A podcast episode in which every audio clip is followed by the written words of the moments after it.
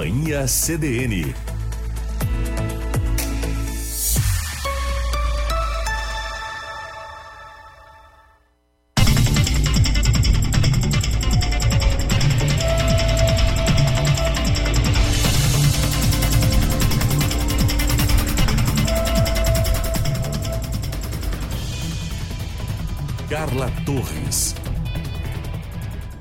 Boa tarde, ouvinte da Rádio CDN. Começa agora o programa Companhia CDN, jornalismo ao vivo no seu fim de semana. Eu sou Carla Torres, na técnica Marcelo Cabala. Hoje, de, eh, deixando aqui o, o o nosso programa Só na Minha Mão, o João Pedro Vanderson, ele que cobriu o final de semana anterior no Natal e agora curte aí merecido descanso junto à família neste feriado de início de ano.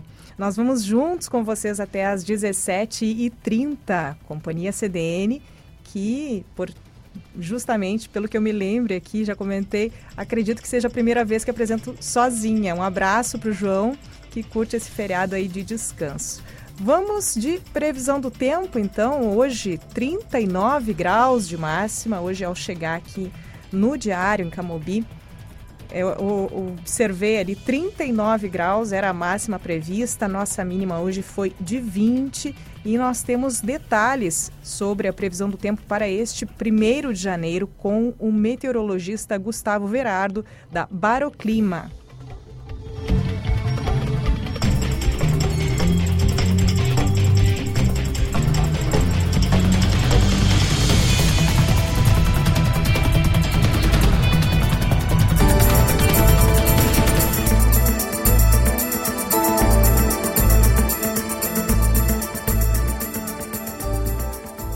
Esse primeiro dia de 2022, calorão, calorão intenso. A máxima hoje atinge até os 39 graus em alguns municípios da região central gaúcha, incluindo Santa Maria. Ou seja, vamos ter um primeiro de janeiro de muito calor. E para piorar, no, dia 2, a máxima atinge até os 40 graus. Vamos ter, por enquanto, claro, a maior máxima do ano até agora. Essa onda de calor vai até a, seg a segunda-feira, quando a máxima atinge até os 38 graus. Porém, na segunda, no período da tarde, já tem condições para pancadas de chuva devido a uma frente fria que avança pelo Rio Grande do Sul. Na, na terça-feira, a gente pode esperar um pouco mais de chuva, principalmente na região de Caçapava do, do Sul, onde os, os, acumulados de forma isolados podem atingir até os 30 milímetros. Para Santa Maria, algo em torno aí de 10 milímetros. Somente a partir da quarta-feira que as temperaturas voltam a ficar mais amenas. Porém, mais ou menos entre aspas, né? Porque o calor passa de 30 graus no período das tardes. A má notícia é que janeiro vai ser um mês bastante seco, mais ou menos no mesmo ritmo de dezembro, ou seja, uma condição bastante delicada e prejudicial principalmente ao campo. E esperamos então um mês mais quente e seco. E o destaque, sem dúvida, para esse final de semana é a máxima. Hoje, em torno de 39 e no domingo, 40 graus no coração do Rio Grande do Sul. Um ótimo início de 2022 a todos e com a previsão do tempo da Baroclima Meteorologia, Gustavo Verardo.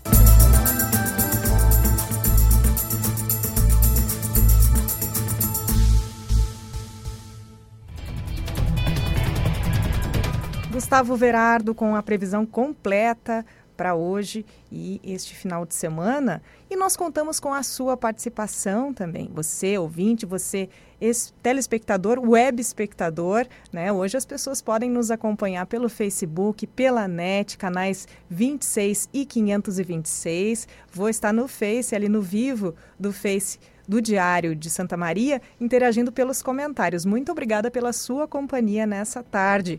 O nosso WhatsApp é o 99136 2472 99136 2472. Você pode contribuir, sugerir pautas, participar do programa, inclusive mandando o seu áudio. A gente já teve áudio de ouvinte por aqui contribuiu com sugestões a respeito da programação, a respeito de pautas pela cidade. E, por favor, interaja com a gente também em todos os outros canais. O domingo já é um pouco diferente. O sábado tem aí a nossa transmissão em imagens e no domingo nós temos só o áudio para comunicar com você. E vamos aos conteúdos e quadros do Companhia de hoje. No quadro A Semana Limpo, você relembra o que foi assunto na última semana do ano aqui no Diário. em alta no Twitter. É aquele momento em que trazemos os destaques de hoje em uma das redes que mais movimentam informações no Brasil e no mundo. Tem o programa e se no sofá também um dos últimos quadros do programa, porque eu vou embora, mas quero que você siga em boa companhia. Para quem gosta de curtir o fim de semana no conforto de casa, vai ter sugestão aí sobre filmes, filmes que estão em evidência nos streamings. E hoje tem participação especial porque o Eduardo Deprá, Eduardo Deprá, que é jornalista e publicitário, é o nosso colunista por aqui. Ele também curte aí um recesso de final de ano e hoje nós temos participação de outro jornalista e filósofo aqui no programa. Logo mais, mais detalhes. E vamos passar a semana limpo? Então, na segunda-feira, a principal notícia do diário foi o novo reitor da UFSM, com propostas de diálogo e modernização. Chu assume a UFSM até 2025. Essa foi a manchete do diário na última segunda-feira. Disposto a dar sequência a tudo que a gestão de Burman deu início, o novo reitor celebra a autonomia universitária e reflete sobre o impacto da UFSM no Estado e no Brasil por mais que seja um dia de comemoração, um dia de muita responsabilidade, um dia de pensar cada vez mais o futuro da nossa universidade e quanto essa universidade impacta, não em Santa Maria só, mas impacta no estado do Rio Grande do Sul, no Brasil, com seus quase 30 mil alunos, 5 mil servidores, docentes e tais, e mais se a gente contar os terceirizados, são mais de mil terceirizados também que atuam na universidade, junto com o hospital universitário.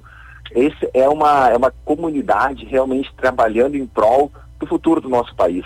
Essa é a responsabilidade da frente desse, de, desse, dessa comunidade que, que é assim, extremamente motivada e que luta muito porque por um país melhor, um país mais justo, que tem emprego e renda para a população. Esse é o papel da educação, quando ela transforma a vida do, do cidadão, que ele vem para dentro da universidade nessa jornada em busca do conhecimento, e nesse período que ele fica com a gente, ele tem acesso a esse conhecimento, a tecnologia, a ciência, e quando ele volta para a sua comunidade, não importa se vai ser aqui em Santa Maria ou lá no Maranhão, quando ele volta à comunidade, ele transforma.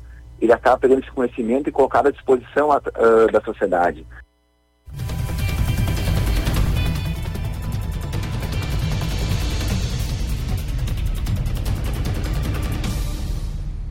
Luciano Chu pretende fortalecer tanto o aspecto inclusivo quanto a vocação empreendedora da universidade por mais que seja um dia de comemoração, um dia de muita responsabilidade, um dia de pensar cada vez mais o futuro da nossa universidade e quanto essa universidade impacta, não em Santa Maria só, mas impacta no estado do Rio Grande do Sul, no Brasil, com seus quase 30 mil alunos, 5 mil servidores, docentes e tais, e mais se a gente contar os terceirizados, são mais de mil terceirizados também que atuam na universidade, junto com o hospital universitário.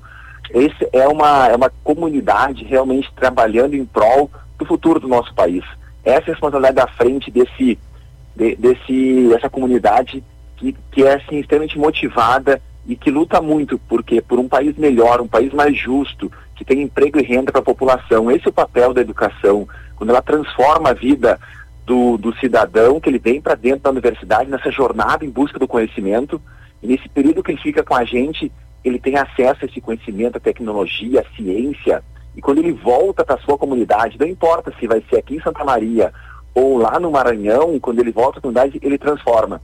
Ele acaba pegando esse conhecimento e colocado à disposição uh, da sociedade. Na terça-feira, a principal manchete do diário foi sobre uma obra histórica de Santa Maria. O condomínio Galeria Rio Branco, avaliado em mais de 2 milhões de reais, e é o prédio que deve ter destino selado em janeiro. O condomínio Galeria Rio Branco foi abandonado há cerca de 50 anos. Até hoje, ele é um elefante branco no centro da cidade que é impossível esquecer. No dia 27, a Prefeitura de Santa Maria publicou edital para a venda do prédio. Com lance mínimo de R$ 2.304.354,39, as propostas serão abertas no dia 25 de janeiro, às 10 horas da manhã. No caso de não ter nenhum interessado na compra, a Prefeitura realizará uma nova licitação para permuta por área construída. O secretário de Administração e Gestão de Pessoas, Marco Mascarenhas, explicou a situação no programa CDN Entrevista. Na verdade, nós já realizamos alguns estudos, já se trabalha com um termo de referência também nesse sentido, uh, porque precisa levantar uma série de fatores ali, né, inclusive para que possa ser encaminhado essa permuta, essa troca por área construída, né? Então, é, mas também nós dependemos primeiro desse primeiro encaminhamento. Né? Então, caso não haja uh, interessado, enfim, nós trabalhamos né, com essa possibilidade em que pese a gente acreditar, desejar, querer, né, que haja essa solução já nesse primeiro momento, mas também nós temos que trabalhar com uma eventual é, impossibilidade nesse sentido. Caso ela ocorra, então nós já estamos trabalhando com uma possibilidade de fazer essa troca por área construída no menor espaço de tempo possível. Outros dois prédios históricos de Santa Maria ainda guardam seus destinos. A Casa de Cultura, na Praça Saldanha Marinho, teve um projeto de readequação arquitetônica finalizado em 2021. A Prefeitura afirma que busca arrecadar recursos por meio de editais de financiamento, mas, até o momento, não conseguiu resultados. Já a antiga sede da União Santa Marense dos Estudantes, na Rua do Acampamento, já tem seu futuro acertado, mas ainda sem data. O terreno dará lugar para a nova sede do SESC Santa Maria. Porém, a direção da entidade diz que ainda não há prazo para início das obras e que segue em reuniões com a prefeitura para finalizar o projeto.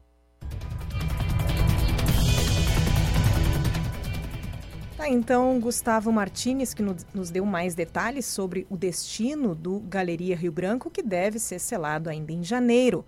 Na quarta, o destaque da edição foi combustível. Preço do litro da gasolina sobe mais de 40% em um ano. A repórter Janaína Ville traz informações sobre a variação do preço na cidade durante 2021. Em um ano, o preço médio do combustível saltou de R$ 4,75 para R$ 6,79 em Santa Maria um aumento de 43%. Só neste ano de 2021 foram mais de 10 aumentos no preço dos combustíveis. Agora, em dezembro, que alguns postos conseguiram reduzir os valores. E a principal aposta para não perder os clientes é nas promoções. Neste posto, na Avenida Presidente Vargas, a promoção indica que o litro da gasolina custa R$ 6,48 para quem paga em dinheiro. É o valor mais baixo encontrado em Santa Maria, em uma pesquisa feita em 30 postos. E a diferença de valores entre os estabelecimentos da cidade chega a 51 centavos. O preço mais caro é de R$ 6,99. Em relação ao preço de dois meses atrás, houve uma redução de 8 centavos. Nesta época do ano, qualquer centavo que se consegue economizar é um alívio no bolso do consumidor.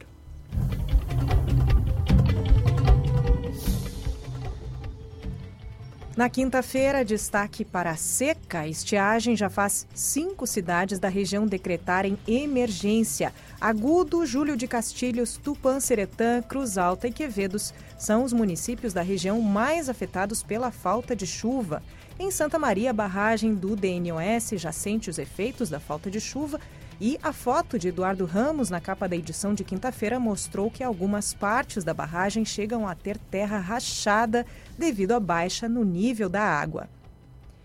E você precisa concluir o processo de sua carteira nacional de habilitação?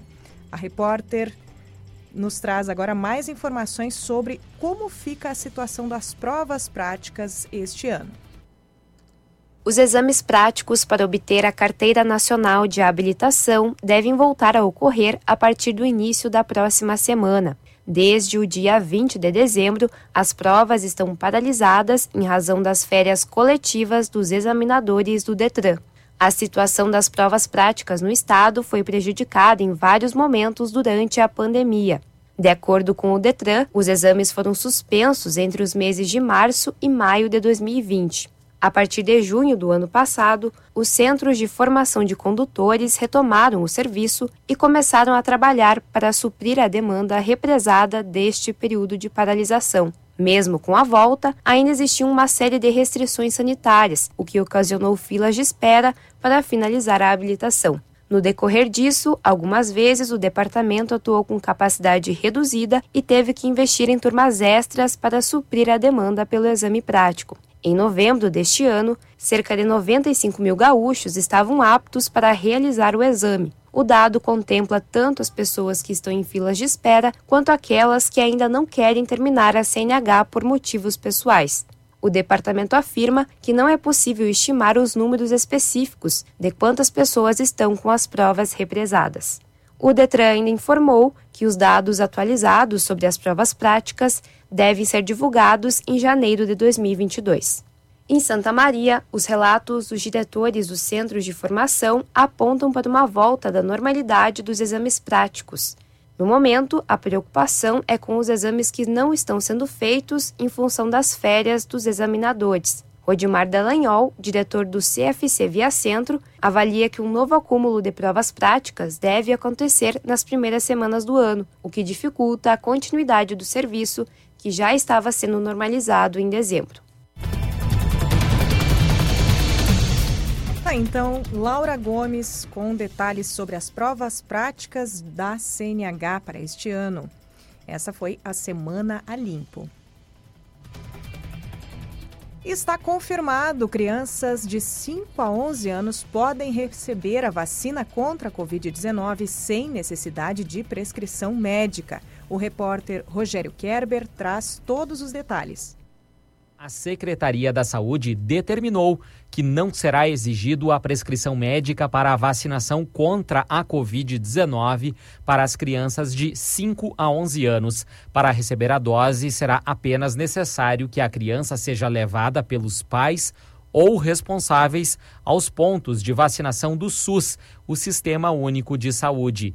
A secretária de Saúde, Arita Bergman, avaliou como positiva a decisão. Uma vez que vacinação para esse público, crianças de 5 a 11 anos, é proteção, é fazer com que também este grupo possa retornar no próximo ano à sala de aula com a sua vacina no braço a decisão foi acertada pelos integrantes da comissão bipartite. A determinação de não exigir a prescrição médica também segue a aprovação da Agência Nacional de Vigilância Sanitária, a Anvisa. Então já queríamos de antemão dizer para os pais, familiares, que a vacina é segura, que tem evidências científicas que comprovam a importância da vacinação deste público.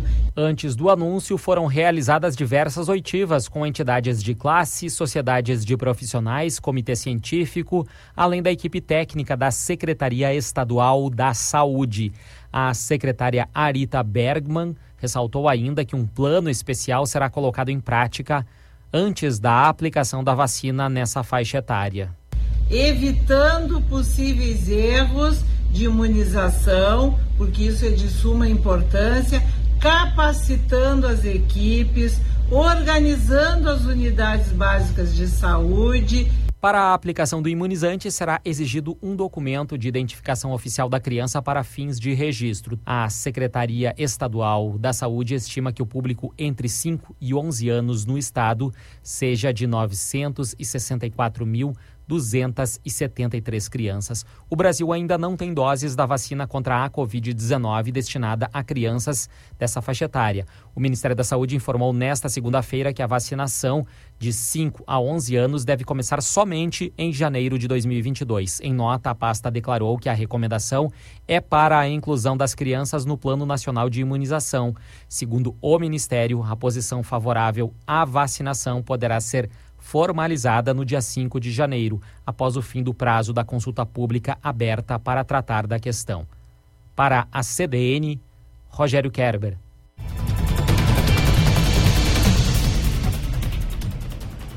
Tá, então, Rogério Kerber com todos os detalhes sobre a possibilidade, sim, de vacinação de crianças de 5 a 11 anos sem necessidade de prescrição médica.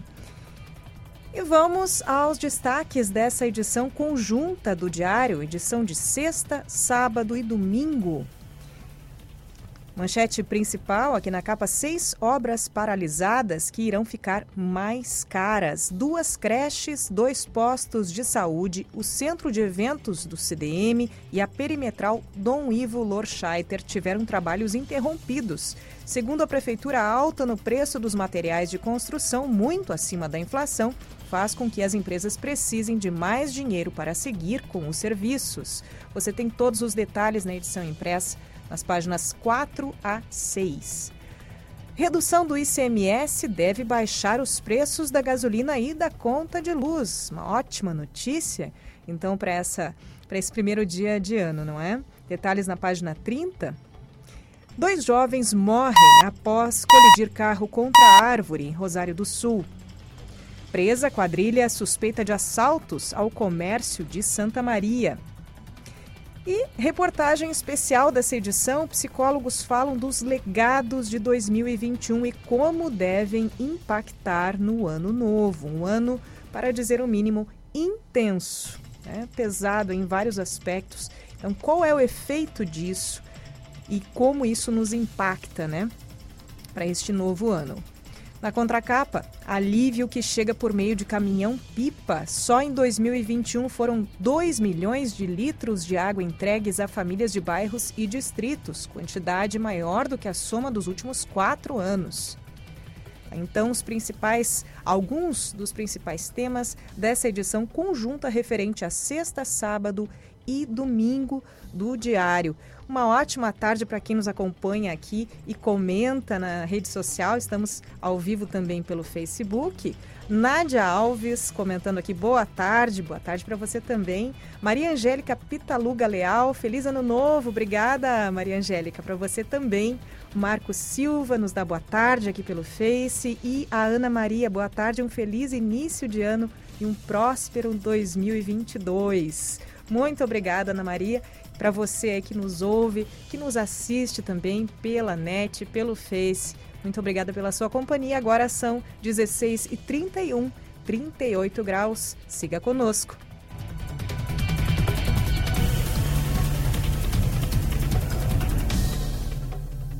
Vem aí. Vem aí. O segundo duelo Multi 10. De 6 a 9 de janeiro. Dia 6, João Luiz Correia. Dia 7, César Oliveira e Rogério Melo. E César Moreno. Dia 8, Munhoz e Mariano. Dentro do meu coração. E dia 9, Bruno e Marrone. Nem vou ocupar o vento por essa. Alô Santa Maria e região, estaremos dia 9 de janeiro fazendo a maior festa com vocês. Um convite multi 10 e Banco dos Artistas. Para vocês aí, em Santa Maria. Um grande abraço e até lá, hein? Tamo junto. De 6 a 9 de janeiro, na estância do Minuano em Santa Maria. Garanta já o seu ingresso. Santiago completa 138 anos no dia 4 de janeiro. Terra dos poetas, cidade educadora, Santiago é uma cidade organizada, um polo regional de saúde e de educação e que potencializa a grande vocação que Santiago desperta, a do empreendedorismo. A prefeitura estimula a criação de negócios e o município se torna mais promissor no comércio, na prestação de serviços, na agropecuária, no turismo, na cultura. Santiago cresce em seus 138 anos e essa história está só começando. A Grenoble Imóveis Planejados completa 25 anos de história. Representante em Santa Maria e região da fabricante de móveis gaúcha Finger, com padrão de qualidade internacional. Cozinhas, dormitórios, banheiros e toda a linha para o seu lar e escritório. Grenoble Imóveis Planejados. Referência no mercado, projetando sonhos com design e precisão. Orlando Fração 118. Fone 3222 2280. Neste Natal, muitos caminhos levam à felicidade, à alegria e às comemorações tão tradicionais de fim de ano. Todos eles passam por um presente Eni. Só na Eni você compra seu presente perfeito, seja em uma de nossas lojas ou no aplicativo Eni Calçados. É mais rapidez e praticidade na hora de escolher o presente e a garantia da qualidade e do bom atendimento que você já conhece. Baixe o app ou passe em uma loja e tenha o Feliz Natal que você merece. Eni, seu estilo a cada passo. Acompanhe o programa Faz Sentido, todo domingo, das 11 ao meio-dia, comigo, Fabiana Sparrenberger, e com o psicólogo Carlos Eduardo Seixas, aqui na CDN.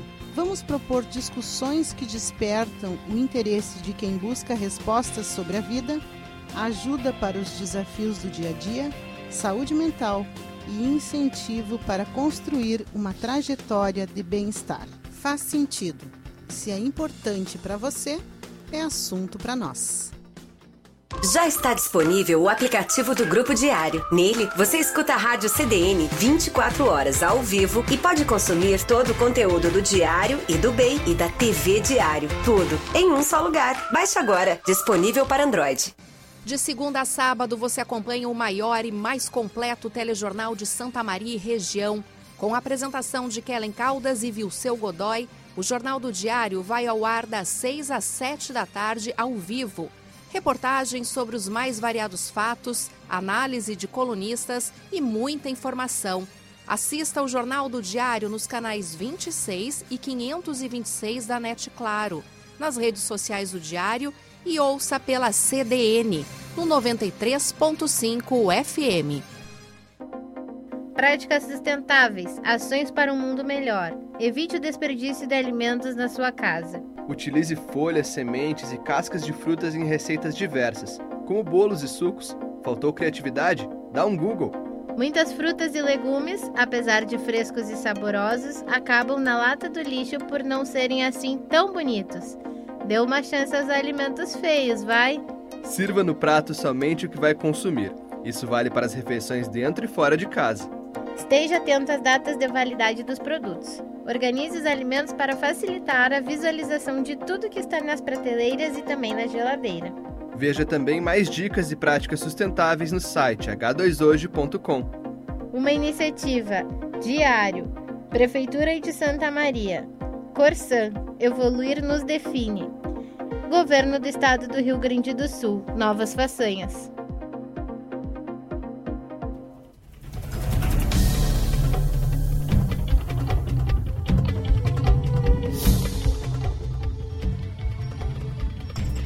Carla Torres. Voltamos com Companhia CDN, jornalismo ao vivo no seu fim de semana. Eu sou Carla Torres, na técnica de áudio Marcelo Cabala, nas imagens Thomas Pipe. E nós vamos juntos com você até às 17h30 deste 1 de janeiro de 2022. Fala sério, que ano bonito, né? Até te falar assim, ó, é bonito. 2022, redondo. Feliz ano novo, que seja muito melhor que 2021, que bons tempos nos esperem, não é? E a previsão do tempo não é de chuva para hoje, tá abafado, tá muito calor. Chegamos a 39 graus hoje no início da tarde, agora 38 graus aqui em Camobi. E essa essa é a temperatura que vai se mantendo, vem se mantendo aí pelo menos ao longo das últimas duas horas. E você precisou fazer o RG? Chegou a pagar pelo agendamento de horário do serviço? Então, atenção, porque isso é irregular. Rogério Kerber traz mais informações. Na última semana, usuários relataram que pagaram para agendar o serviço em um site o Instituto Geral de Perícias ressaltou nesta segunda-feira que não tem relação e não compactua com a comercialização de horários. O IGP alertou ainda que o pagamento para este site não garante o agendamento nem o atendimento para encaminhar a carteira de identidade. O órgão afirmou que o agendamento de horários para a confecção de carteiras de identidade pelo site do Instituto Geral de Perícias e pelo portal do Governo do Estado. É de graça, bastando apenas acessar a página de agendamento. O site do IGP abre novas vagas para agendamento diariamente, no início da manhã. Em Porto Alegre, o agendamento é realizado para os próximos 15 dias úteis. Para a CDN, Rogério Kerber. Tá então Rogério Kerber com a informação e por falar em agendamento para fazer a identidade, a demora é uma queixa frequente mas é possível entender melhor o processo e poupar tempo. A repórter Eduarda Costa traz um passo a passo que pode facilitar o acesso ao serviço. O prazo para agendamento do serviço de confecção das carteiras de identidade em Santa Maria é de 30 dias. Além do grande intervalo, os interessados encontram dificuldades para agendar o horário através do site do Instituto Geral de Perícia. Confira agora como realizar os agendamentos. Novos agendamentos são disponibilizados no site do IGP sempre às 8 horas da manhã, de segunda a sexta. Diariamente são abertos 51 novos horários. Caso apareça a mensagem não há horários disponíveis no local selecionado, é necessário que se tente novamente mais tarde. Às 8 horas da manhã é o melhor horário para conseguir o agendamento. Outros 32 lugares são reservados para casos considerados urgentes ou prioritários. Se enquadram como casos prioritários: menores de 2 anos, idosos, gestantes, lactantes, pessoas com deficiência e pessoas acompanhadas por crianças de colo. Os agendamentos dos casos prioritários devem ser realizados através do telefone 3223 2730 de segunda a sexta-feira das 8 da manhã ao meio-dia. São considerados casos urgentes pessoas que precisam do documento para admissão em emprego, cirurgias de emergência, retirada de medicamentos controlados, viagens de emergência, financiamento imobiliário ou que tiveram o documento furtado ou roubado. Nestes casos, o agendamento é realizado através do e-mail pisantamaria@igp.rs.gov.br.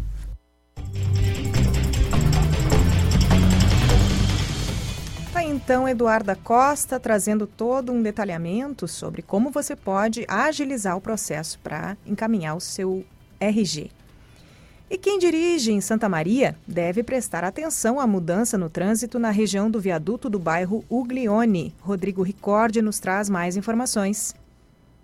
O DENIT, Departamento Nacional de Infraestrutura de Transportes, alterou o trânsito na rotatória localizada na parte inferior do viaduto do bairro Uglione, que fica na ligação entre a BR-158 e a BR-392. O desvio que existia no local foi desativado e agora os motoristas que trafegam nos sentidos Avenida Elvio Basso Cerrito e Urlândia Cerrito passam a utilizar a rotatória. A intervenção, além de garantir mais segurança, segurança aos usuários da rodovia possibilita a continuidade do serviço de escavação conforme previsto no projeto de duplicação das BRs. Além disso, a expectativa para o primeiro trimestre de 2022 é o içamento das vigas e a pavimentação no viaduto que faz ligação entre Santa Maria e São Pedro do Sul. Essa estrutura vai ser a maior de toda a travessia urbana.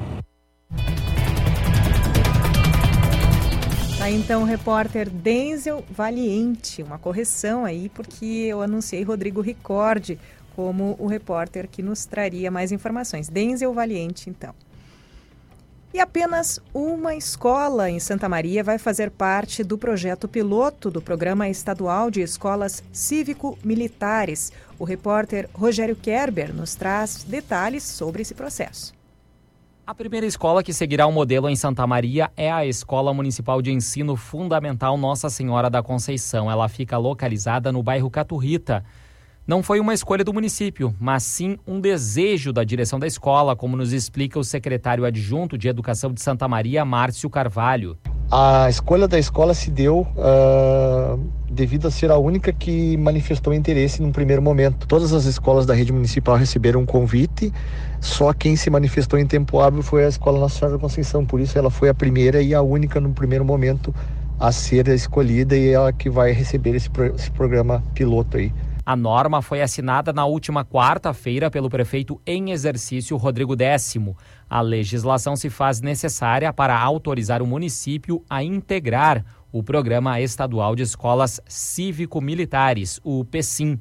Foi dado o pontapé inicial, a gente encaminhou toda a documentação para Porto Alegre já, estamos aguardando somente o aval do Estado agora, para no início do ano letivo a comunidade escolar se reunir para começar a mudança no seu plano de, de trabalho pedagógico. A escola atuará como piloto do projeto na cidade. O Programa Estadual de Escolas Cívico-Militares prevê a inserção de monitores militares que deverão apoiar a equipe escolar. As ações desses monitores são integradas à rotina da escola, de acordo com a sua identidade, conforme nos ressalta o secretário adjunto Márcio Carvalho. É importante salientar que não se trata de uma escola militar mas sim de um trabalho conjunto entre a educação e os militares monitores, que darão apoio pedagógico e organiza organizacional das escolas, com foco em benefícios para a comunidade escolar, principalmente as que apresentam vulnerabilidade social, que é o caso da Escola Nossa Senhora da Conceição que fica localizado na Barra Catorrita. Um edital da Brigada Militar será aberto para a seleção dos monitores que atuarão na escola pelo PECIM. O programa atenderá apenas alunos do ensino fundamental. A EMF Nossa Senhora da Conceição atende cerca de 60 estudantes desta modalidade de ensino e dois monitores militares atuarão na escola, sendo esse o número mínimo de monitores por escola, conforme a organização do programa. Ao longo da implementação, a escola constituirá uma nova rotina, mas não deve alterar a identidade e a autonomia da gestão e também dos professores. Para a CDN, Rogério Kerber.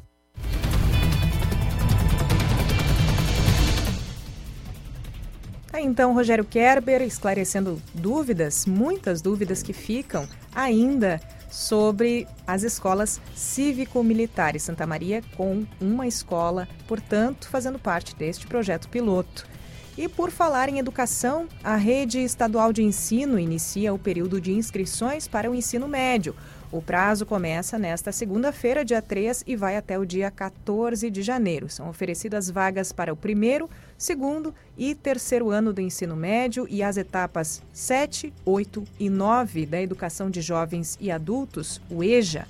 As inscrições são realizadas por meio do site da Secretaria Estadual de Educação, educação.rs.gov.br, educação.rs.gov.br. O campo é chamada pública escolar. Chamada pública escolar é o campo que você deve selecionar. Os resultados vão sair a partir do dia 31 de janeiro no mesmo site. E a partir de segunda-feira também abre o período de matrículas para o primeiro ano do ensino médio. Essa fase de matrículas é destinada para quem se inscreveu em novembro. As matrículas devem ser feitas nas escolas para as quais os estudantes foram designados. A escola de designação e os documentos necessários podem ser conferidos no site da Secretaria Estadual de Educação também, educação.rs.gov.br. educação.rs.gov.br. O campo é chamada pública escolar. Outras informações podem ser obtidas junto à central de matrículas pelo telefone 3219 3338 3219 3338, a central de matrículas. Uma ótima tarde para você que nos acompanha. Este é o Companhia CDN com você hoje até às 17h30 e uma ótima tarde para quem interage com a gente aqui pelo Facebook. Eu há pouco li alguns comentários por aqui, vamos atualizar. Iloína Veras, boa tarde, um feliz ano novo. Muito obrigada, Iloína. Para você também. A Dilma Nascimento, nossa ouvinte assídua. Ela me chamando aqui pelo nome. Boa tarde, Carla. Feliz início de ano a todos da CDN. Para você também, Dilma. Muito obrigada. Um ótimo 2022. Que seja muito melhor para todos nós, né? Ilone Duarte, boa tarde, feliz ano novo, Santo Augusto. Um abraço aí para você. E a Nádia Alves também mandando boa tarde para a gente aqui. Interaja com a gente pelo Face, a gente está ao vivo no Facebook do Diário de Santa Maria, também pela NET, canais 26 e 526 e também canal de YouTube do Diário no Face, no YouTube. Exato, né? O perfil do YouTube do Diário por lá. O nosso WhatsApp 991362472 991362472. Por todos esses lugares você pode sugerir aí a sua pauta, fazer a sua contribuição, a sua crítica, enfim, sugerir outros temas aqui para o Companhia CDN, inclusive para o programa de domingo, que é bem mais longo. Nós vamos juntos aí das 15 às 18 horas amanhã e podemos abordar muitas outras temáticas. Então, sugira lá. E depois de 35 anos à frente do projeto Esperança com Esperança, a irmã Lourdes Gil deve mesmo ir para o Maranhão. Apesar do apelo popular pela permanência dela em Santa Maria, ela deve partir. Em entrevista ao diário, ela confirma a ida e fala dos novos planos para aquela região. Vai ser muito, está sendo muito bem encaminhado, um grupo grande, gigante. Nós sempre trabalhamos de forma colegiada, cooperativada, dentro da economia solidária, os princípios. Então, tudo vai, vai para frente, tudo vai se agigantar e nós vamos fazer três meses de transição muito bonita com os grupos, com as entidades, com as organizações. Tudo vai seguir e, pelo contrário, o projeto vai ficar mais vigoroso. E eu, a decisão está tomada, vou para Maranhão. Vou trabalhar nessa área lá no estado do Maranhão, que tem muita pobreza, muito desafio da questão da terra e vou com alegria e vou fazer um, uma transição madura, responsável, comprometida e transformadora, como sempre trabalhei. Então, é, é, esse é o meu legado. E esses 35 anos que eu estou aqui, a gente semeou, a gente cultivou e não trabalhei sozinha. Eu sempre trabalhei em equipe. Se alguém hoje me fala que trabalhei sozinha, não é verdade. Eu trabalhei em equipe, formei liderança e essas lideranças que vão levar adiante uma história. Então, eu quero aproveitar hoje, já perto do final de ano, agradecer muito, em primeiro lugar, a Deus. A Deus, a mãe medianeira, a todos aqueles que ajudaram a construir a história e já partiram para a casa do Pai, os parceiros de Santa Maria, do Brasil e do mundo, os grupos cooperativados. Quero fazer um agradecimento muito carinhoso a Dom Leomar, nosso atual arcebispo, arquidiocese, também a nossa congregação das Irmãs Filhas do Amor Divino. Agradecer a todos e dizer que tudo aqui vai continuar e desejo, então, muita gratidão, muita paz, muita tranquilidade nesse momento difícil, né? E desejo para todos um feliz e abençoado Natal, um venturoso 2022, onde a FEICOP volta para julho, no mês de julho, de 15 a 17, onde vai ter vários eventos nacionais internacionais, e tudo segue. O meu tempo em Santa Maria termina um ciclo. Esse ciclo está no final, mas o projeto não está no final. Eu semeei, ajudei a cultivar, e sempre, isso quero dizer com letra de ouro, sempre trabalhei com equipe. Sempre em equipe. E sempre dentro de processos organizativos, participativos e transformadores. Eu nunca trabalhei sozinha, Sim. isso quero dizer. E o projeto se agigantou porque é o trabalho de equipe. Irmã, hoje, assim, nesse dia de feira aqui, como é que está sendo esse contato com as pessoas? Provavelmente encontrando muita gente pela primeira vez muito depois abraço. da notícia, né? É muito é tá abraço, sendo? muito abraço. Uns choram, outros agradecem e eu estou tranquila. Meu coração está tranquilo, aceitando essa nova etapa. E hoje é dia de muito abraço. Então, especialmente para o Natal, aqui o CERN não é o comércio, o CERN é um projeto transformador que, em primeiro lugar, evangeliza. Evangeliza os grupos, a organização, um outro mundo possível. Aqui não é emprego, aqui é trabalho. E essa luta que vai continuar. Uma luta histórica, iniciada por Dom Ivo, apoiada agora por Dom Leomar, que veio como arcebispo. E vai dar continuidade com uma equipe que já elegemos, já fizemos reunião com o Dom Leomar, boa reunião. E nós vamos fazer a transição durante três meses. Eu, eu me sinto feliz, realizada de ter cumprido uma missão e terminar um ciclo nessa etapa do projeto Esperança. Com a esperança que tudo vai continuar. No Maranhão, a senhora pretende fazer um trabalho semelhante ao que fez aqui em Santa Maria? Eu vou em nome da congregação das Irmãs Filhas do Amor Divino. Nós temos uma comunidade lá, é, no, no, na Diocese de Crajaú, bem no interior do Maranhão, onde tem, é, já tem três irmãs lá, nós vamos ser quatro. Vou continuar nessa temática, a economia solidária, trabalho com os indígenas, a organização do, do povo do campo e da cidade. É o meu chão. Eu me preparei para isso. Os 35 anos daqui me ajudam para fazer isso.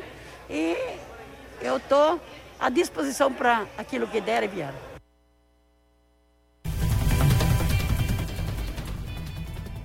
Aí então, irmã Lourdes Dil, dando todas as informações, esclarecendo essa situação, a ida, então, confirmada. E o arcebispo de Santa Maria, Dom Leomar Antônio Brustolin, relatou que a transferência não foi uma escolha pessoal, mas sim da congregação Filhas do Amor Divino.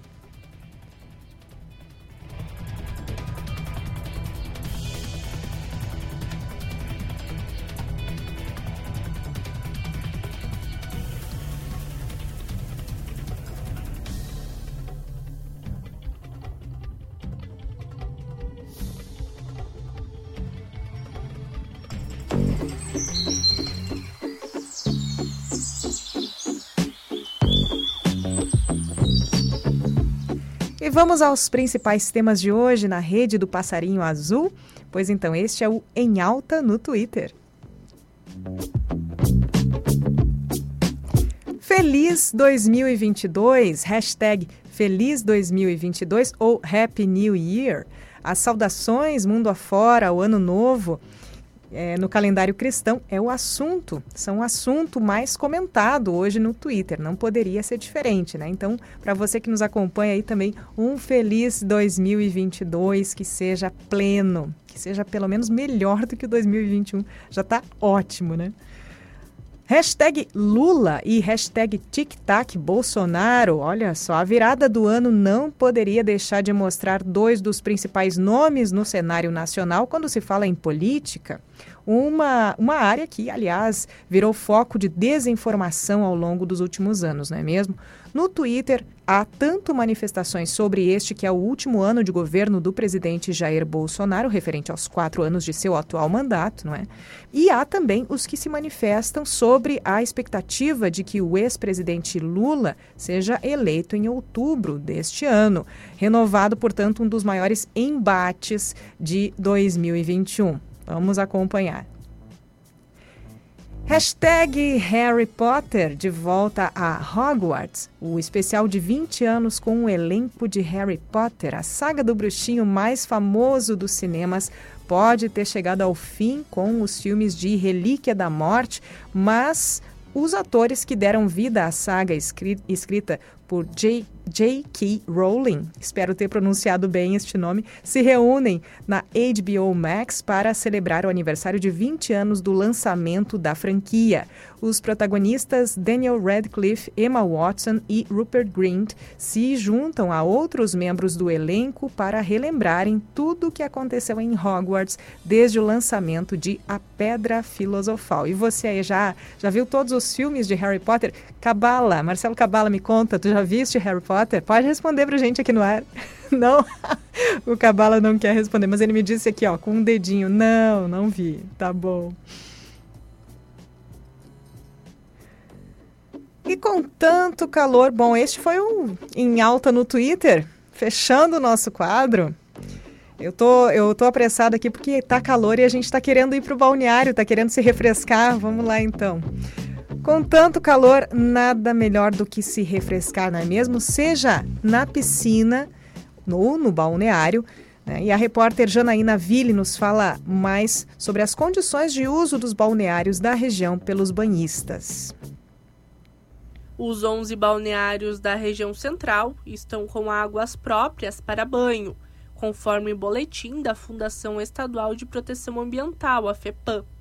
O novo balanço foi divulgado nesta sexta-feira e apontou quatro locais impróprios no Rio Grande do Sul. 90 pontos entre balneários e praias são monitorados no estado. É a terceira semana que a FEPA divulga o relatório de balneabilidade nesta temporada de verão. Nas três divulgações, todos os balneários da região estiveram próprios para banho. Os resultados das análises serão divulgados todas as sextas-feiras até o dia 4 de março de 2022. No Rio Grande do Sul, quatro locais são considerados impróprios. São eles: a Praia Recanto das Mulatas, no Lago Guaíba, Barra do Ribeiro, a Praia do Encontro, no Rio Jacuí, em São Jerônimo, o Balneário Santo Antônio, na rua Bagé, em Pelotas, e o Balneário Santo Antônio Restaurante, também na cidade de Pelotas. Para a CDN, Janaína Ville. Tá então Janaína Ville com as condições de uso dos balneários não só na região, mas no estado. Companhia CDN, agora 16 horas e 59 minutos, 38 graus. Siga conosco até às 17h30.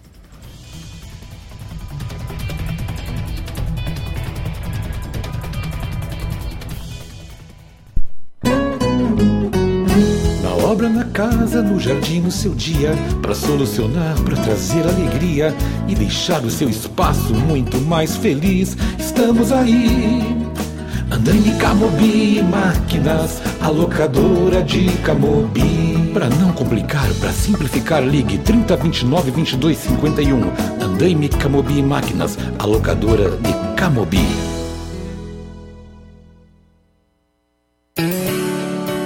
Paulo Pimenta e Valdeci Oliveira desejam um Natal e um Ano Novo repletos de paz e saúde a todos os santamarienses. Que 2022 seja um ano de solidariedade, empatia, geração de trabalho, renda e avanços para a defesa da vida e da ciência. Tudo pode ser melhor e será. Vamos reconstruir um país mais justo, onde todos possam sonhar e ter esperança de um futuro melhor. São os votos do Pimenta e do Valdeci, sempre juntos por Santa Maria.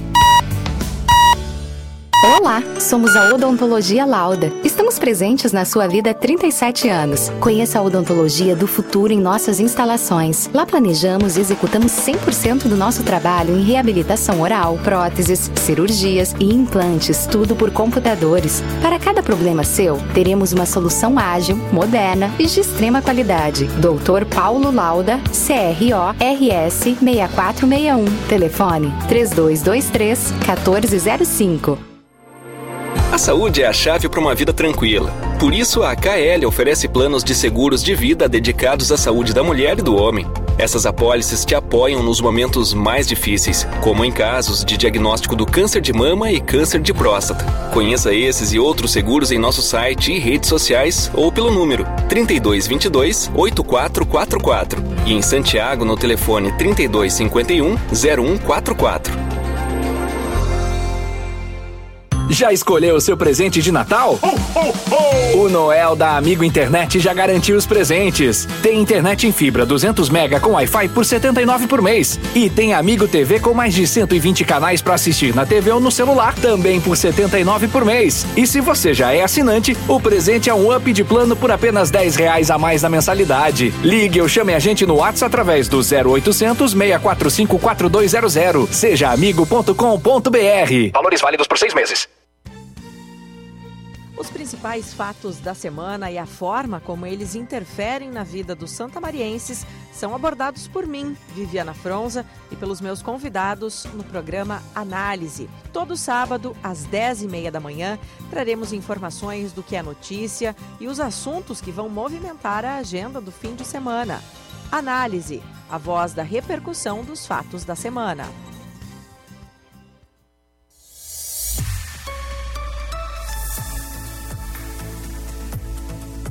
Companhia CDN.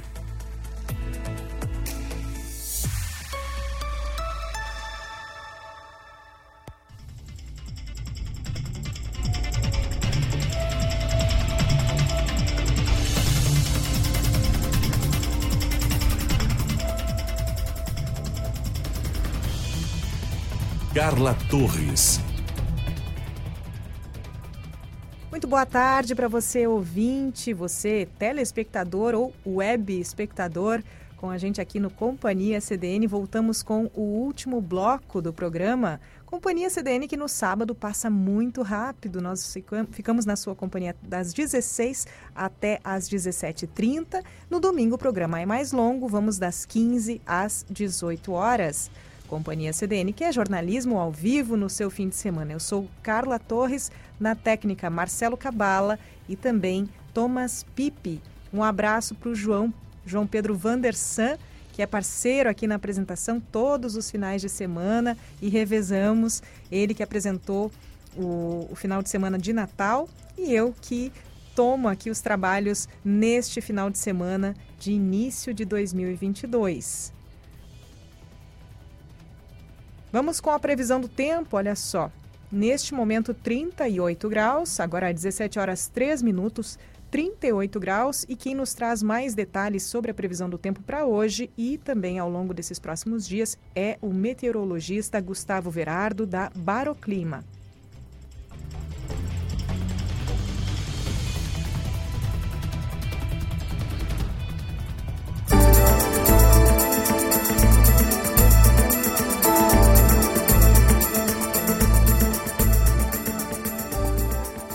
Esse primeiro dia de 2022, calorão, calorão intenso. A máxima hoje atinge até os 39 graus em alguns municípios da região central gaúcha, incluindo Santa Maria.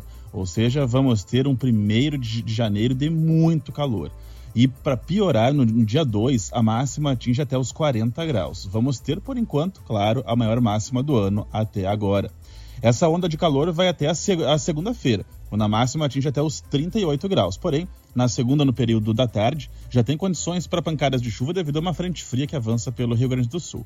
Na, na terça-feira, a gente pode esperar um pouco mais de chuva, principalmente na região de Caçapava do, do Sul, onde os, os, acumulados de forma isolados podem atingir até os 30 milímetros. Para Santa Maria, algo em torno aí de 10 milímetros. Somente a partir da quarta-feira que as temperaturas voltam a ficar mais amenas. Porém, mais ou menos entre aspas, né? Porque o calor passa de 30 graus no período das tardes.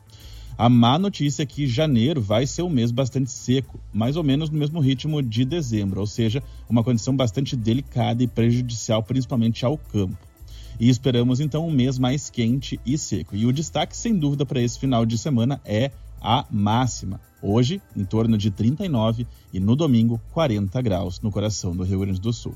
Um ótimo início de 2022 a todos e com a previsão do tempo da Baroclima Meteorologia, Gustavo Verardo.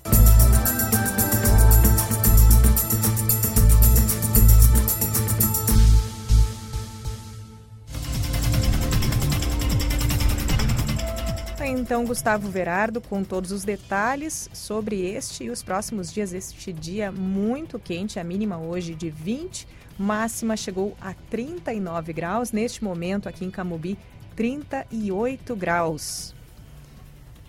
E a obra no calçadão é pauta frequente no diário, não é mesmo? Pois ela retorna aqui ao programa. A Prefeitura de Santa Maria fez uma vistoria técnica na obra do calçadão Salvador Isaías, no centro. Em entrevista ao diário, a secretária de Desenvolvimento Econômico e Turismo do município, Ticiana Fontana, fala das condições atuais e sobre o atraso da obra. O termo de compromisso da Demarco é vigente até esta segunda-feira, dia 3 de janeiro. Existe um termo de compromisso, um termo de ajustamento de conduta com duas empresas em vigências que estão executando a obra.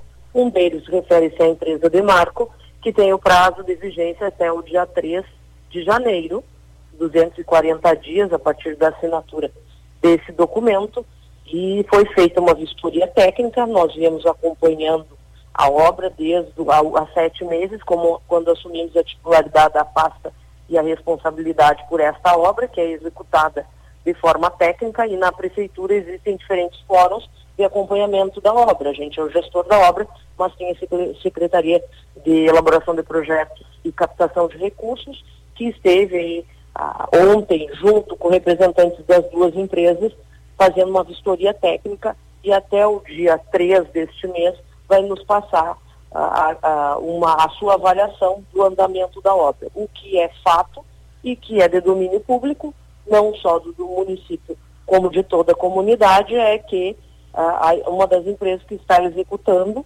deveria entregar agora no dia 3 e o, não está cumprindo o cronograma conforme foi acordado nesse TAC, nesse termo de compromisso de compensação, que é um novo método uh, legal que o município tem, que em vez de receber áreas, as empresas que executam obras do município dão como contrapartida a execução de alguma obra de interesse público. E assim foi feito e envolve o calçadão, que hoje está sendo executado pela Urbanis, pela Demarco, e também ao longo desse processo se viu a necessidade de pedir o apoio da Corsan devido à complexidade da obra.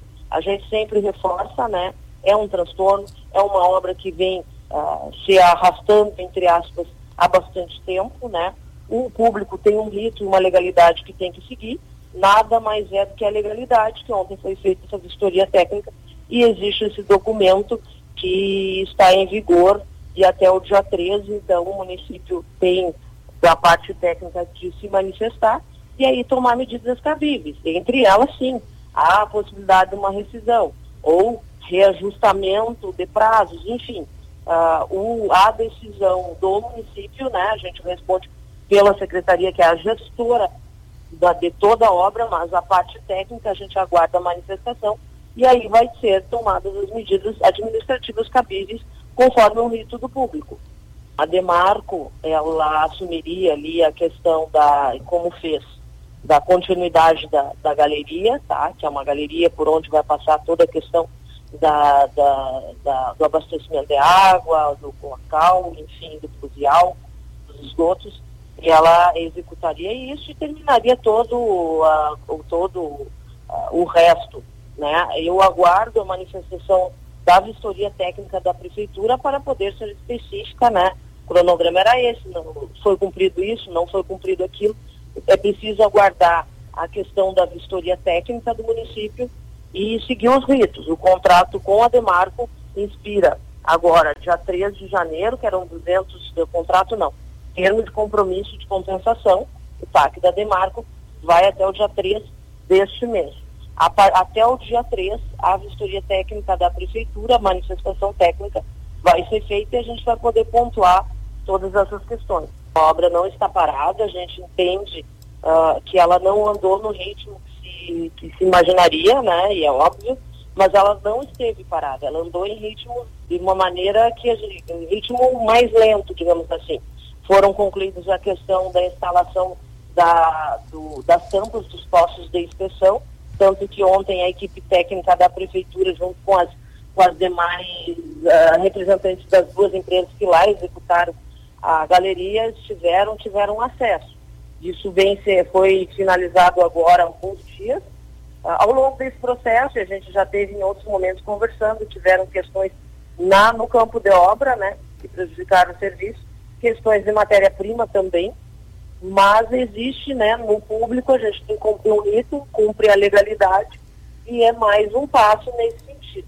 Ontem, além dessa vistoria técnica, a nossa secretaria também, de forma transparente, como a gente vem agindo nos últimos sete meses, esteve reunidos com representantes das entidades que ali se fazem presente, que é CDL e Sindilógios, que é uma zona comercial, para mais uma vez fazer o balanço do ano e relatar uh, todo o andamento aí dos últimos sete meses de obra. Uh, é, é, é, do público, né? A gente tem a responsabilidade de seguir o rito e é isso que a gente está fazendo. Uh, se me perguntarem, eu, CPF, por mim a obra estaria pronta há muito tempo. Mas a gente tem que seguir um rito dentro da legalidade, dentro do que prevê tanto questões envolvendo a parte documental legal, quanto a parte de auditoria e vistoria técnica de obra. A gente é o primeiro poder ao alcance da comunidade, né, onde se pode bater na porta e cobrar, sim, ações e medidas, e o público tem essa responsabilidade. Uh, é, é, teria várias coisas a falar, uma delas é que pela primeira vez desde a inauguração do calçadão é uma obra que não é uh, retirada de calçamento e troca por um novo, ou um novo mobiliário, é uma obra assim que é estruturante, ela é estrutural e que ela vai ter uma validade de 30, 40 anos. Sim, ela ela está levando muito mais tempo do que se gostaria, mas é o ônus do momento. Quando ela estiver concluída e estiver uh, de acordo, uh, isso vai fazer parte de um passado que é da vida, entendeu? Faz parte. O que é bem claro é que nessa gestão, né, e, e particularmente à frente da Secretaria de Desenvolvimento Econômico, a gente trabalha três pontos de desenvolvimento. Um é reforçar toda a questão do distrito industrial, né, lá, atual Parque Industrial Tecnológico de Santa Maria, que é a nossa zona da indústria, o nosso centro histórico, então o calçadão é uma das ações, tem a questão da praça, agora a partir do dia 10, no, a, a, prefeitura, junto com as empresas parceiras, como o EON, vai fazer a limpeza de fiação ali da rua, a partir da Venâncio até em direção à Gare, uh, vai reforçar a iluminação, existe o projeto de Distrito Criativo, existe a licitação para os complementares da GARI, a licitação em andamento do Clube dos Ferroviários. São várias ações que vão ter impacto a médio prazo, no sentido de reforçar essa zona importante para a cidade, que é o, a, o centro histórico, é o principal ponto de comércio. Existe uma, uma pesquisa que vocês mesmos repercutiram recentemente, que mostra que 70% da população de Santa Maria ainda compra compra, fez suas compras de Natal, enfim, nessa região aí do comércio de rua do centro da cidade que é fortalecida. Uh, é, são ações que, que estão sendo feitas, né? Vai ter um impacto a médio prazo, mas assim, quem é impactado e que está todo dia com a, com a poeira no, no, nariz, como eu digo, não tem como não se incomodar. Enquanto o público, a gente tem que seguir trabalhando, né? Atendendo aos ritos de, de, da legalidade, né? E quando a coisa estiver aí ah, de uma maneira a contento, né, quando ele tiver realmente finalizada a obra com mobiliário bonito, enfim, vai fazer parte do passado. Está na chuva para se molhar. Eu brinco que a brinco não, é uma brincadeira séria. Quem está no público, né, tem que ser cobrado. O município é a esfera de alcance mais próximo da comunidade e é isso. A gente trabalha com transparência e dentro da legalidade né? Eu nunca dei prazo para a obra, mas o meu, meu uh, calcanhar de Aquiles sempre foi a obra do calçadão e torço para que no fim do ano que vem a gente esteja celebrando aí um, um novo centro, né? Um, um, vigor, reforçando esse, esse nosso perfil do centro de ser uma área fundamental para o comércio, o varejo Santa Maria, que são os setores mais importantes da nossa economia local. então a secretária de Desenvolvimento Econômico e Turismo do município, Ticiana Fontana, que deu detalhes sobre o andamento da obra do, do calçadão. Ela que fala sobre, inclusive, a manutenção do parque industrial e as melhorias no centro histórico como prioridades também.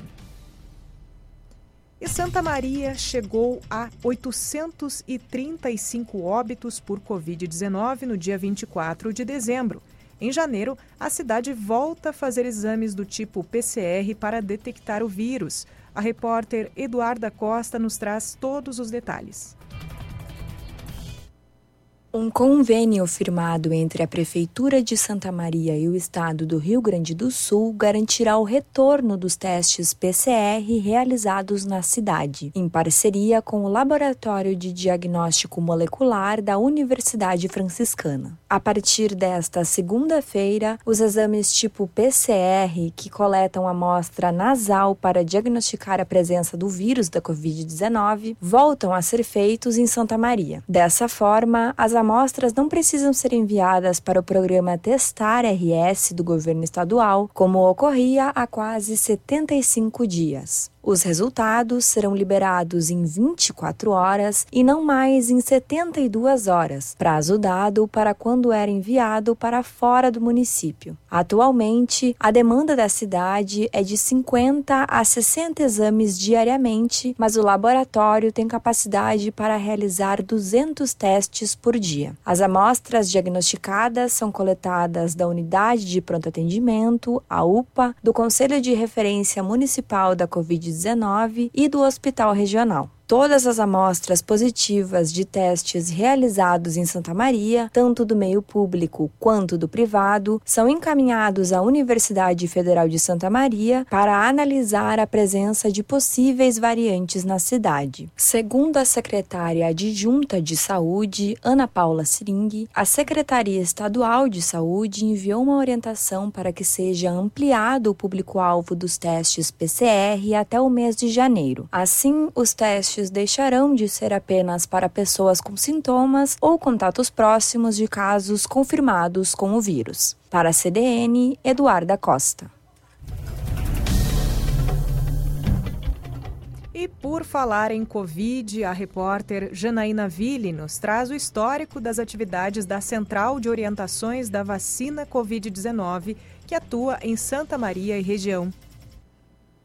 Criada há 11 meses, a Central de Orientações da Vacina Covid-19 tem prestado um relevante serviço à sociedade. Além de atender Santa Maria e região, o projeto acaba atendendo ligações de diversos estados do Brasil. Os canais de comunicação trabalham diariamente esclarecendo informações gerais sobre a vacinação contra a Covid-19.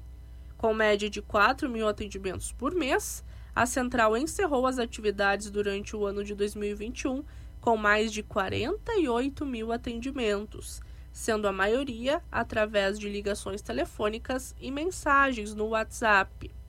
Conforme a central, entre as principais dúvidas durante o período de vacinação estão datas, horários e locais de vacinação por perfil e público, além de cadastramento de acamados e informações sobre as características de cada uma das vacinas.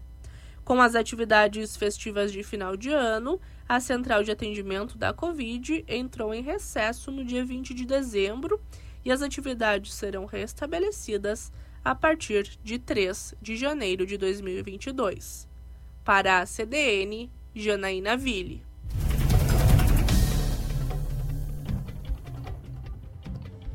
Tá, então, Janaína Ville com todos, todo o histórico dessas atividades da Central de Orientações da Vacina Covid-19, que volta, inclusive, nesta segunda-feira, dia 3. E começou na última quinta-feira a Operação Ano Novo 2022 da Polícia Rodoviária Federal.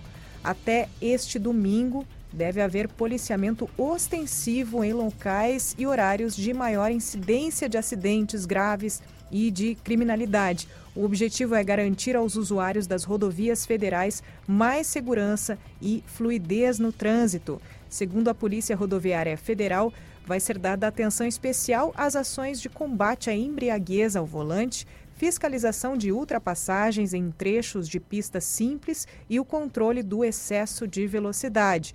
O uso do cinto de segurança, do capacete, dos dispositivos de retenção para crianças e do celular pelo motorista, além de fiscalizações específicas de motocicletas e condições de conservação dos veículos, também são os focos das equipes. Você tem todos os detalhes sobre esse aumento da fiscalização de rodovias em bei.net.br, bei.net.br, outro veículo do Grupo Diário. E Santa Maria está em terceiro lugar no circuito gaúcho de vôlei de praia. O repórter Gilson Alves conta como foi o ano de treinos e os planos para 2022 da dupla masculina da modalidade. A dupla Santa Mariense de vôlei de praia, formada por Pedro Alves, 36 anos, e Rodrigo Martini, o Tuca, 35, terminou a temporada na terceira colocação no circuito gaúcho da modalidade. Ao longo do ano de 2021, foram nove etapas realizadas em Santa Maria, Santa Rosa, São Leopoldo, Cachoeirinha, Rio Grande, Bento Gonçalves, Venâncio Aires e a última delas em Passo Fundo, no Clube Recreativo Juvenil, nos dias 17, 18 e 19 de dezembro. Segundo Rodrigo Rodrigo Martini, o Tuca, os treinamentos ao lado de Pedro Alves ocorrem quatro vezes por semana no CT Recanto Beach Sports Lazer, que fica na faixa nova de Camobi. Ainda de acordo com o atleta, a curiosidade é que ao longo do ano foram disputadas etapas com temperaturas que variaram de 0 grau no inverno a 35 graus no verão. O Circuito Gaúcho de Vôlei de Praia tem a organização da Federação Gaúcha de Vôlei, a FGV. Somando as nove etapas e os naipes masculino e feminino, a competição teve quatro 496 duplas participantes. Foram cerca de 71 mil reais em premiações. Para 2022, a previsão é de que o circuito gaúcho comece em março. Já o torneio do Mercosul deve ocorrer em abril. Para a CDN, Gilson Alves.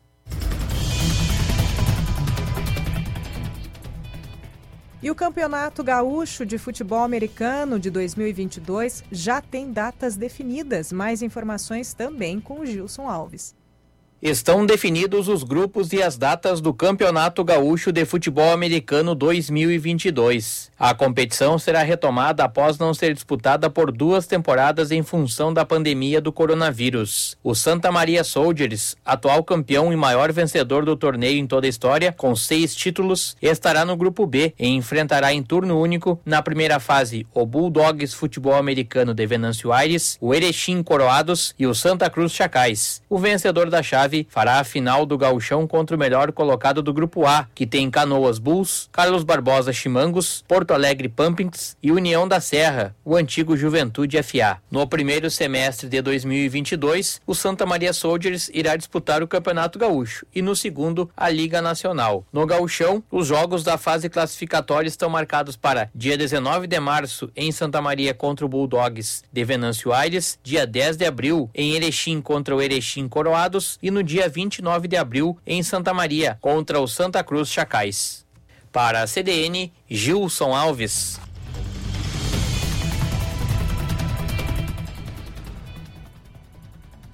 Tá então Gilson nos dando todos os detalhes sobre o esporte aqui pelo Diário. E os mercados de Santa Maria vão abrir neste domingo. O funcionamento é das 8h30 até o meio-dia, mas o horário pode alterar de acordo com cada estabelecimento. Neste sábado, feriado de Ano Novo, os mercados permanecerão fechados. Já o setor de comércio e os shoppings têm horários específicos conforme o funcionamento de cada estabelecimento. Você tem em diariosm.com.br todos os detalhes dessa agenda de mercados e comércio em geral. Então, diariosm.com.br. E você conhece a Estrada do Peral? Mesmo que conheça, vale a pena uma nova visita a partir deste fim de semana. A repórter Emanuele Guterres nos conta sobre como o projeto Arte no Peral transformou a estrada que leva a Itaara. Quem passar pela estrada do Peral a partir deste fim de semana irá encher os olhos diante das obras de arte realizadas nos dois mirantes do trajeto. Isso porque a Secretaria de Cultura de Santa Maria lançou em junho deste ano o Arte no Peral, um edital que possibilitou que dois artistas fossem selecionados para a revitalização dos espaços. A estrada, que fica entre Santa Maria e Itaara, já está com a arte do primeiro mirante concluída e a do segundo deve se finalizar na última sexta-feira do ano. Com a arte Natureza do Peral, Preserve Nosso Lar, o artista Lúcio de Sá Menezes realizou a pintura no primeiro mirante, levando cores mais fechadas e promovendo uma mensagem de cuidado ao ambiente. Já a obra do segundo mirante foi desenvolvida por Israel Quinhós Coelho Caetano, com a arte Natureza Viva, levando cores mais chamativas e misturadas. De acordo com a secretária de Cultura, Rose Carneiro, a proposta do projeto é deixar a Estrada do Peral um lugar mais bonito diante da natureza exuberante e da vista com que o local é privilegiado. Além disso, a iniciativa trouxe a importância da arte como transformadora de espaços e ainda possibilitou a valorização dos artistas de Santa Maria. O investimento do projeto foi orçado com base nas medidas de cada mirante. O primeiro, que possui 1,1 metro de altura por 94 metros de comprimento, teve um custo de R$ 17.110, e o segundo, com a mesma altura e 24,5 metros de comprimento, o valor chegou a R$ 12.890. Os recursos, custeados pelo município, serviram para cobrir material e mão de obra. As artes criadas para os mirantes fazem parte do Reviva Peral, que tem como intuito revitalizar pontos turísticos e históricos de Santa Maria. Para deixar os espaços ainda mais atrativos, além da pintura, estão sendo realizadas ações de limpeza e conservação, como podas de árvores, pintura de meio-fio e retirada de focos de lixo, que são espalhados pela via.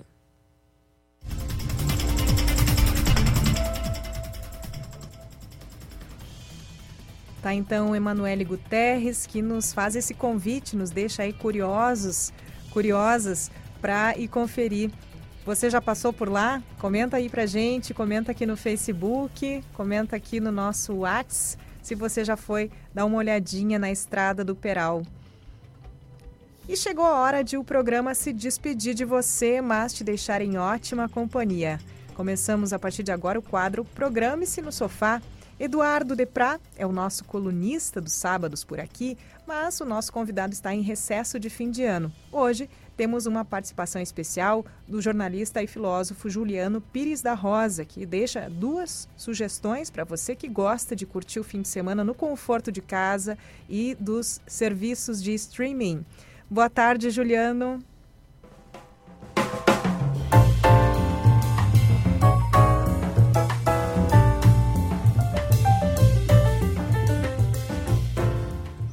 Boa tarde, Carla e ouvintes do Companhia CDN. É, eu sou o Juliano, sou jornalista, filósofo e apaixonado por séries e cinemas. Por isso, né, agradeço o convite da Carla para participar do quadro, principalmente porque é um dos meus hobbies favoritos.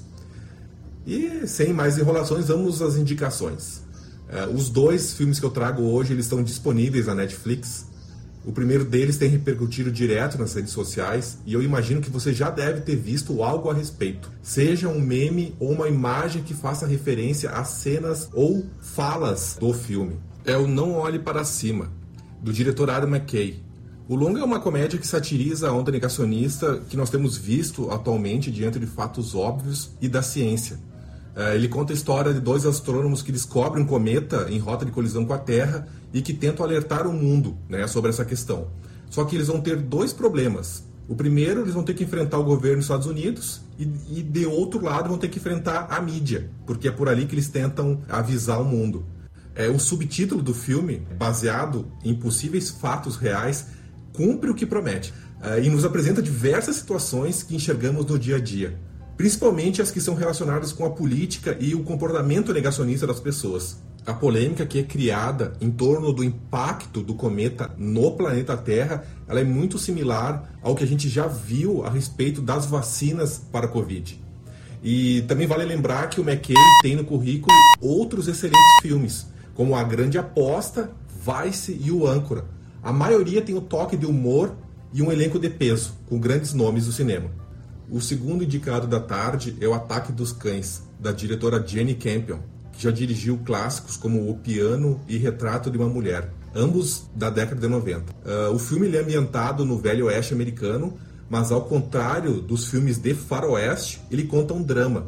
O longa conta a história de um fazendeiro amargurado que desenvolve uma relação conflituosa e nada amigável contra a nova esposa do irmão e o seu filho adolescente. Em meio a essa desavença, alguns segredos do fazendeiro vão vindo à tona pouco a pouco. E o ritmo como isso acontece é o que fisga o telespectador. Uma dica que eu posso dar diante disso é: preste atenção aos detalhes.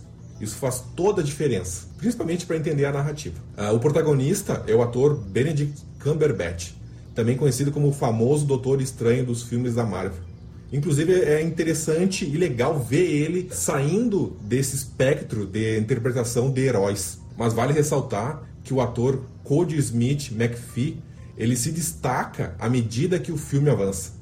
O McPhee ele é o adolescente filho da esposa do irmão e inclusive é curiosa a semelhança entre o McPhee e o Cumberbatch. Bom, é, essas foram as minhas indicações de hoje, né? Espero que vocês curtam os filmes e até uma próxima. Grande abraço a todos.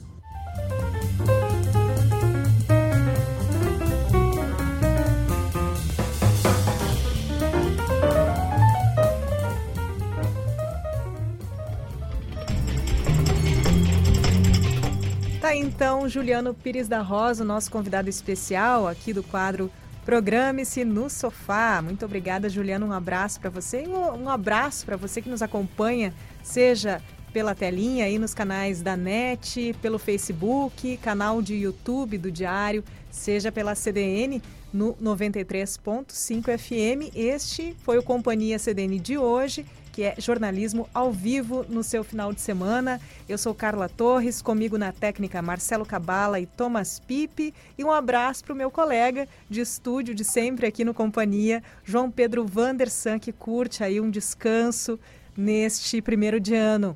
Nós voltamos com Companhia CDN neste domingo, às 15 horas. Até lá, tchau, tchau.